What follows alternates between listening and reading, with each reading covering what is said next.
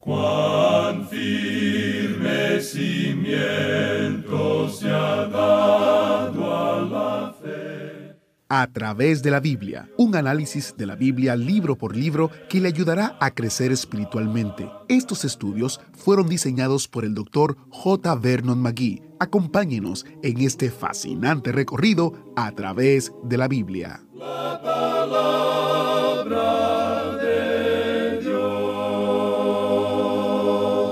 Bienvenidos a través de la Biblia. Hoy estamos en un tema interesante de la encarnación de nuestro amado Salvador Jesucristo. Oremos. Padre Celestial, te damos gracias porque Cristo fue hecho carne para glorificarte a ti y brindarnos salvación. Te pedimos que uses este estudio para tu gloria y honra. En el nombre de Jesús. Amén. Estamos ya al final de este capítulo 11 de la epístola del apóstol Pablo a los romanos. Y en nuestro programa anterior entramos en el himno de alabanza que el apóstol expresa aquí a partir del versículo 33 de este capítulo 11. Y decíamos que esta sección es pura alabanza. Y no tenemos aquí nada en cuanto a ningún argumento. Sin embargo, es a la vez el argumento más grande de todos. Si nosotros no entendemos el porqué de los tratos de Dios con Israel, con los gentiles y con nosotros, no es porque no haya un motivo bueno y suficiente. La dificultad está en nuestra inhabilidad para comprender la sabiduría y los caminos de Dios. Y dijimos que aunque no comprendamos las cosas que nos pasan, debemos creer que son para nuestro bien y que Dios las permite. Somos como bebés y no podemos comprender los caminos de Dios. Es posible que nuestras circunstancias no sean siempre buenas, pero las pruebas y las dificultades nos vienen de la profundidad de las riquezas, de la sabiduría y de la ciencia de Dios. Debemos tener en cuenta que lo que Dios hace es lo mejor, hace lo que es bueno y lo hace de la mejor manera que se pueda hacer. Es el hombre natural, con su vieja naturaleza, quien duda de Dios cuando él hace una decisión. Decíamos que hay cristianos que dicen, ¿por qué están perdidos los paganos, los que no han oído el Evangelio? Dicen que Dios no tiene ningún derecho de hacer eso. Y amigo oyente, Dios tiene derecho de hacer lo que hace porque Él es Dios. Él no piensa como piensan los hombres. La escritura dice allá en el libro de Isaías capítulo 55 versículos 8 y 9, porque mis pensamientos no son vuestros pensamientos, ni vuestros caminos mis caminos, dijo Jehová. Como son más altos los cielos que la tierra, así son mis caminos más altos que vuestros caminos, y mis pensamientos más que vuestros pensamientos. ¿Cuánto necesitamos reconocer esto, amigo oyente? Ahora es difícil distinguir entre la sabiduría y la ciencia, pero la sabiduría es la más noble de las dos. Bien, continuando ahora con este himno de alabanza que el apóstol Pablo expresa, leamos los versículos 34 y 35 de este capítulo 11 de la carta de Pablo a los romanos. Porque ¿quién entendió la mente del Señor? ¿O quién fue su consejero? ¿O quién le dio a él primero para que le fuese recompensado? Tenemos aquí tres preguntas.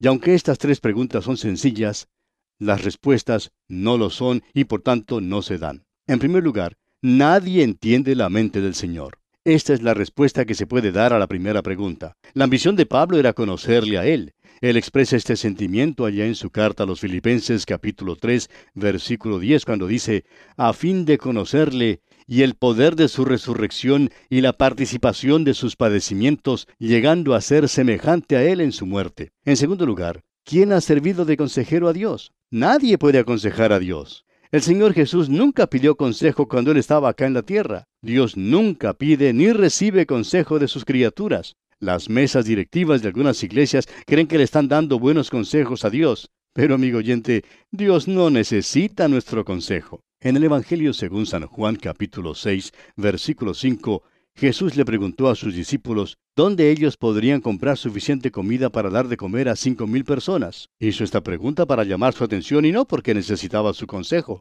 El Señor ya sabía lo que iba a hacer antes de hacer esa pregunta. Y el hecho es que no siguió su consejo cuando se lo dieron. Los discípulos querían que las multitudes se volvieran a casa, pero Jesús quería alimentarlas. Ahora, en tercer lugar, ¿quién ha dado alguna cosa a Dios que le haya puesto a él en una posición embarazosa de deber alguna cosa a alguien. Amigo oyente, Dios no paga sus deudas porque no tiene ninguna. Si le fuera posible a usted darle algo a Dios, Él le debería algo. Es por eso que hay tantos cristianos pobres. Dan tan poquito a Dios. Dios no es deudor a nadie. Si alguien le da a Dios algo, Él lo devuelve y le devuelve más. Y el versículo final de este capítulo 11, versículo 36, dice, porque de Él y por Él y para Él son todas las cosas. A Él sea la gloria por los siglos. Amén. Este versículo nos lleva a las alturas, porque de Él y por Él y para Él son todas las cosas. A Él sea la gloria por los siglos.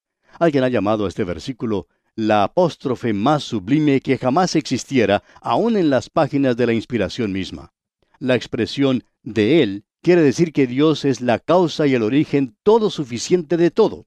Las palabras por Él quieren decir que Dios es el poderoso sustentador y obrero. Usted recuerde que ayer en el Evangelio según San Juan, capítulo 5, versículo 17, el Señor dijo, Mi Padre hasta ahora trabaja y yo trabajo. Y las palabras para Él quieren decir que Dios ha de llamar a todos para responder ante Él. La gloria pertenece a Él por todos los siglos. ¿Robamos a Dios de su gloria por atribuirnos a nosotros mismos las cosas que no debemos atribuirnos? Tengamos en cuenta que la gloria pertenece solo a Él. Y así concluimos este estudio del capítulo 11 de esta epístola del apóstol Pablo a los romanos. Y llegamos ahora al capítulo 12. Esta es otra de las grandes divisiones o secciones que tenemos en esta carta. La primera división trataba el tema de la doctrina y comprendía los ocho primeros capítulos. La segunda división, comprendida entre los capítulos 9 hasta el 11, tenía como tema la dispensación. Y la última división, que comprende los capítulos 12 hasta el 16, habla de la obligación. Llegamos ahora a la aplicación práctica de los argumentos teológicos que hemos tenido ante nosotros. Aquí el Evangelio anda bien calzado. Y así es como me gusta verlo andar. En la primera parte de esta epístola a los romanos, el lector vio desplegado el yelmo de la salvación y el escudo de la fe. Pero en esta última sección, los pies están calzados con la preparación del Evangelio de paz y debemos estar preparados para la batalla. Debemos andar en nuestra vida y debemos correr en la carrera. Alguien puede sugerir que ya hemos hablado de lo práctico y de la santificación. Hermano que nos escucha, el Evangelio anduvo bien calzado, eso es cierto, pero hay una gran diferencia entre estas dos secciones. Bajo la santificación estamos tratando con el carácter cristiano. En esta sección estamos tratando con la conducta cristiana. Antes se consideró el hombre interior, ahora es el hombre exterior. Antes era la condición del creyente, aquí tenemos la consagración del creyente. Anteriormente vimos quién era el creyente. Ahora veremos lo que hace el creyente. Hemos visto los privilegios de la gracia. Ahora veremos los preceptos de la gracia. La manifestación de la forma de vida debe ser seguida por la evidencia de la vida. El anuncio de la justificación por fe debe ser aumentado con la actividad de la vida. Hay algo más que debemos saber antes de continuar en esta última sección del libro. La conducta del creyente se expresa en este mundo por la forma en que se comporta con las personas con las que tiene diario contacto. Estas maneras de comportarse tienen que ser reguladas por algún medio. Es muy fácil dictar reglas de conducta, pero el apóstol Pablo no está haciendo eso. Él nos está librando de la ley de Moisés y él no hace eso para darnos otras leyes en su lugar. Hay muchos creyentes en nuestros días que se llaman a sí mismos creyentes separados, que tienen un gran número de reglamentos. Personalmente nos gustaría verlos hacer algo, también nos gustaría ver que dejaran de ser tan chismosos. Ya los conocemos y amigo oyente, le advertimos que tenga cuidado con ellos.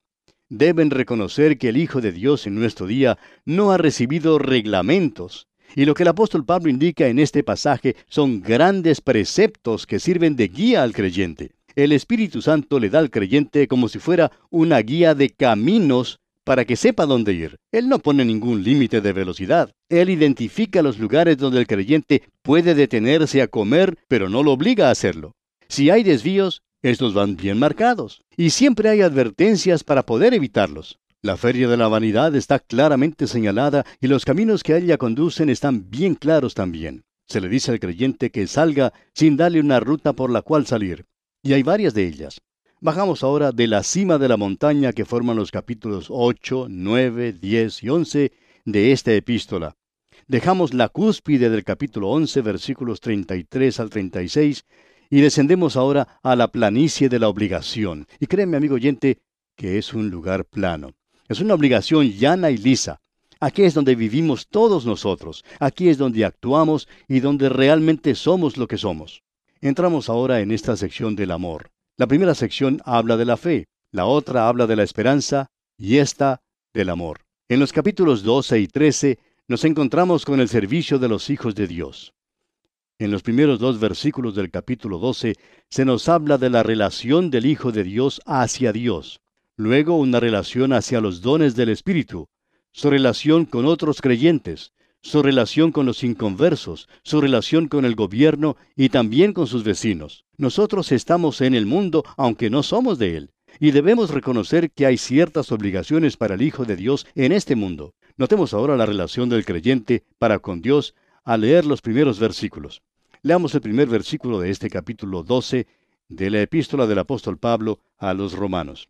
Así que, hermanos, os ruego por las misericordias de Dios, que presentéis vuestros cuerpos en sacrificio vivo, santo, agradable a Dios, que es vuestro culto racional. Notemos aquí que esas dos primeras palabras de este versículo 1, así que, unen en realidad todo lo que se ha dicho anteriormente con lo que sigue. Tenemos la impresión de que Dios está considerando la situación completa. Él dice, os ruego, usando el lenguaje de la gracia, no de la ley. No escuchamos el tronar del monte Sinaí. Dice, os ruego. Moisés ordenaba, Pablo exhorta. Ese es el método del apóstol Pablo. Ahora, ¿podría Pablo haber dado una orden? Él le dijo a Filemón que le podía haber mandado a hacer algo, pero no lo hizo. Esto nos sugiere que no seguirá un mandamiento, que no habrá fuego como en el monte Sinaí. Dice, las misericordias de Dios. El plural es una forma hebrea. Destaca la abundancia de la misericordia. Dios es rico en misericordia. Dios tiene misericordia en abundancia. Estoy seguro que tiene que usar mucho de ella para conmigo. Y todavía tiene suficiente para usar en usted, amigo oyente. Esto implica compasión, piedad y la ternura de Dios. Su compasión nunca falta. Luego se nos pide que presentemos nuestros cuerpos.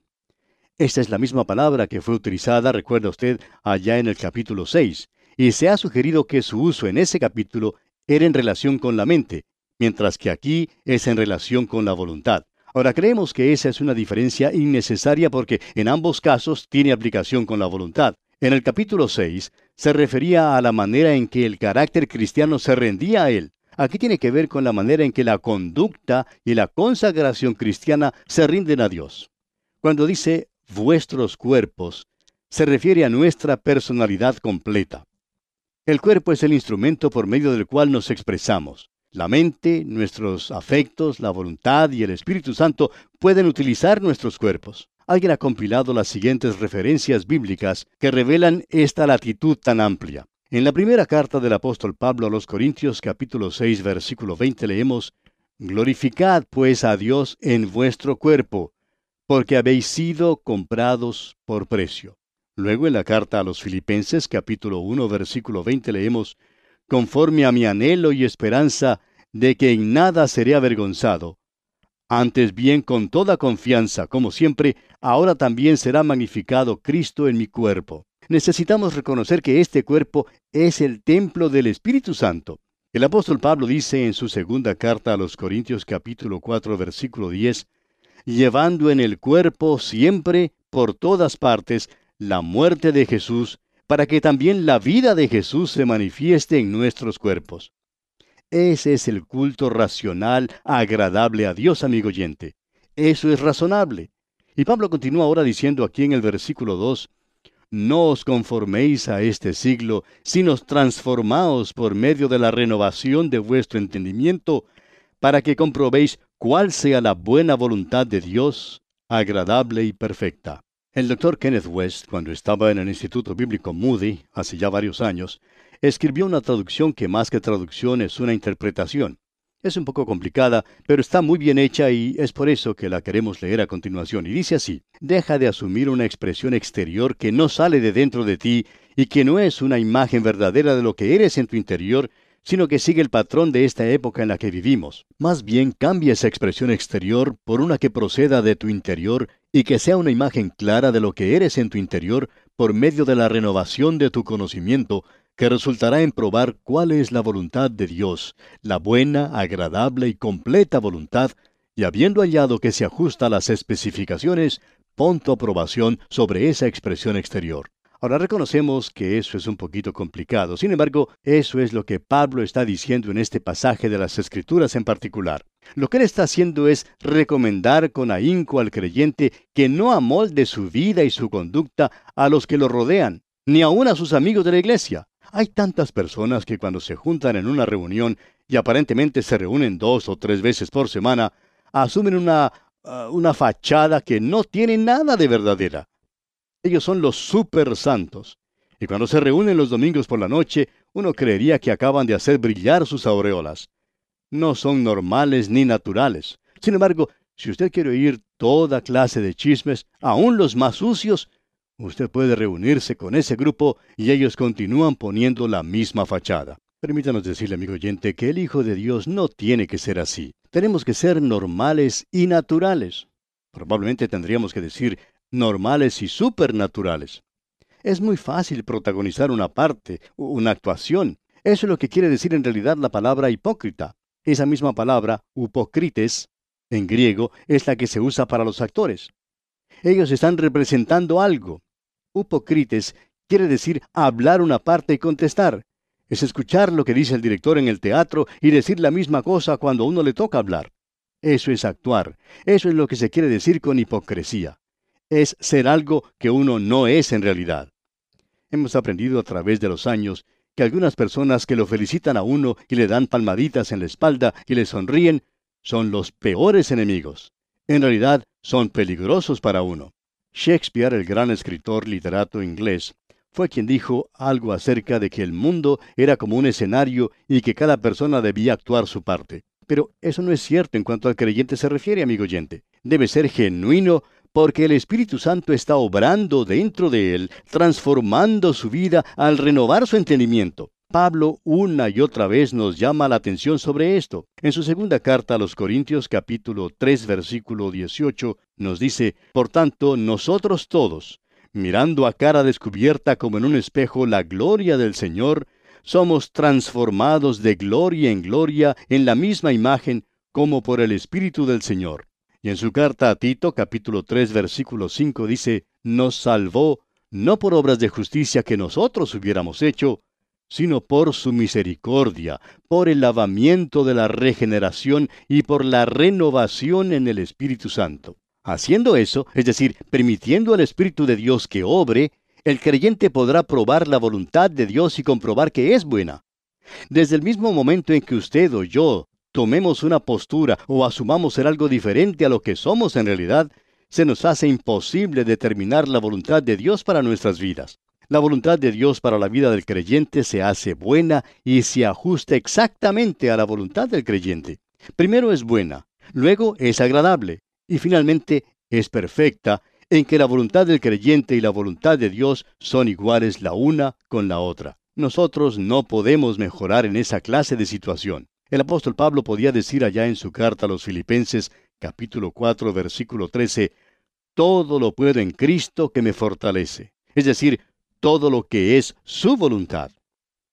Es maravilloso en estos días no tener que poner una falsa fachada, no tener que actuar la parte de un creyente, sino ser un creyente normal, dejando que el Espíritu de Dios se mueva y obre a través de uno. Alguien dijo, yo no quiero tener la voluntad inquieta que va de un lado a otro buscando alguna obra grande que realizar o algún secreto para conocer. Sería tratado como un niño y guiado donde quiera que vaya. Qué bueno llegar al punto de poder entregar todo esto al Señor. Y Pablo nos está rogando que hagamos precisamente eso. Ese es el camino a la felicidad, amigo oyente. Ese es el camino al gozo. Ese es el camino para una vida de plenitud. Si usted, amigo oyente, se encuentra en esa clase de grupo, Salga de allí y trate de vivir una vida cristiana normal, donde usted no tenga que pretender ser otra cosa. Un señor contaba una vez que había dejado de asistir a cierto grupo. Dijo que él y su señora dejaron de asistir porque se cansaron de ir a un lugar donde por lo general uno tiene que simular ser lo que no es. Todos ellos en ese grupo, dijo, son absolutamente anormales. Este señor comparte que la forma en que se dio cuenta de eso fue un día cuando encontró a uno de los miembros de este grupo, a quien él creía ser un supersanto. Lo halló en cierto lugar de negocios. Dijo, no lo pude reconocer. Su forma de actuar todo era diferente. Él se había moldado al mundo cuando estaba con ese grupo. El camino de bendición, amigo oyente, es el de ser un creyente normal. Bien, tenemos ahora la relación con los dones del Espíritu. Veamos lo que dice el versículo 3. Digo pues, por la gracia que me es dada, a cada cual que está entre vosotros, que no tenga más alto concepto de sí que el que debe tener, sino que piense de sí con cordura, conforme a la medida de fe que Dios repartió a cada uno. Nos parece que cuando el apóstol Pablo escribió esto, tendría una sonrisa en sus labios porque hay un gran número de creyentes que son ambiciosos, que siempre quieren subir un poco más.